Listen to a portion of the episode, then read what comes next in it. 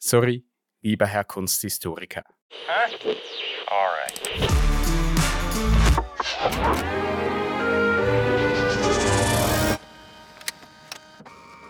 Eine gewisse Firma mit dem Apfel entwickelte eine neue VR-Brille. Optisch kommt diese verdächtig nahe an eine Skibrille ran. Auch wenn explizit davor gewarnt wurde, dass diese Brille nur in Safe Areas verwendet werden soll, war das, was nach Produktstart folgte, mehr als absehbar. Zahlreiche Videos von Personen, die sich mit der Brille auf die Skipiste begaben. Ich habe so viel Liebe für die Spezies Mensch. Obwohl sie dazu neigt, den roten Knopf über dem Nicht-Drücken-Schild ständig zu betätigen. Oder, um es biblisch auszudrücken, den verbotenen Apfel unbedingt essen möchte. Wir haben es nicht so mit Einschränkungen. Kein Wunder, tauschen oder ergänzen viele Kunstmuseen ihre abgesperrten Werke gegen offene, haptische und erlebbare Kunst. Sogenannte immersive Kunst. Immersion.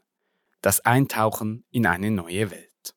Sinnliches Erlebnis für die einen, belanglose Unterhaltungskunst für die anderen.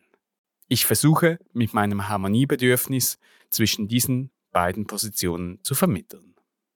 Fairerweise muss ich zugeben, dass ich nicht ganz unbefangen bin. Ich mag den Erlebnismuseumsbesuch sehr. Ich ging bereits barfuß durch eine Ausstellung oder badete in einem Raum voller fünf Rappenstücke. Außerdem bin ich großer Fan des isländischen Künstlers Olafur Eliasson. Er schafft es wie kaum jemand anderes, Kunstwerke zu kreieren, die zum Eintauchen einladen. Ich war fasziniert von seiner Lichtinstallation im Kunsthaus Zürich oder lief beeindruckt über den Steg des giftgrünen Biotops in der Fondation Bayer. Eigens dafür wurde die großen Fensterfronten der Ausstellungsräume entfernt. Ich habe aber auch viel Liebe für die Spezies Kunsthistorikerinnen und Kunsthistoriker. Kürzlich bin ich in einem Beitrag von SRF Kultur auf ein besonders sympathisches Exemplar gestoßen. Er heißt Christian Sarent und wurde von der Redaktion überredet, eine immersive Ausstellung zu besuchen und diese vor der Kamera zu bewerten. So stand er nun mitten in einer Lichtinstallation mit Werken des großen Pablo Picassos. Dazu die fast schon gemeine Stimme aus dem Off auch der kritische Experte ist nicht ganz immun gegen die Freuden des Entertainments. Es sei schön, Kunst im Liegen zu genießen. So Christian Sarent. Trotzdem blieb er auch nach dem Besuch seinem Standpunkt treu. Für ihn sei die kontemplative Betrachtung von Kunstwerken die wahre Essenz der Kunst. Alles andere sei Verwirrung und Ablenkung der Sinne. Keine Randbemerkung. In meiner kontemplativen Betrachtung dieses Fernsehbeitrags ist mir aufgefallen, dass der Herr Kunstexperte in solch einer Ausstellung, welche very Instagrammable ist, im Querformat filmt. Wir bei Central Arts haben viel Liebe für die populären Künste und für die, die immer wieder Neues kreieren.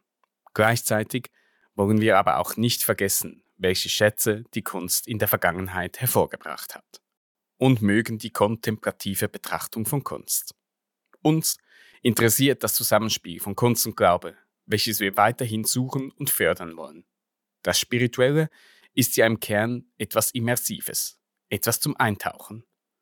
Und wenn das durch Kunst passiert, wie schön. Oft hören wir Rückmeldungen wie eigentlich habe ich es ja nicht so mit der Kunst oder eigentlich habe ich es nicht so mit dem Glauben. Bei uns begegnet man unweigerlich beidem, der Kunst und dem Glauben. Nicht wenige sind schließlich überrascht, dass sie trotzdem etwas damit anfangen können. Bei dieser Art des Brückenbauens haben wir keine Angst vor massentauglicher Unterhaltungskunst. Sorry, lieber Herr Kunsthistoriker. Von unserer Seite viel Liebe für immersive Kunst.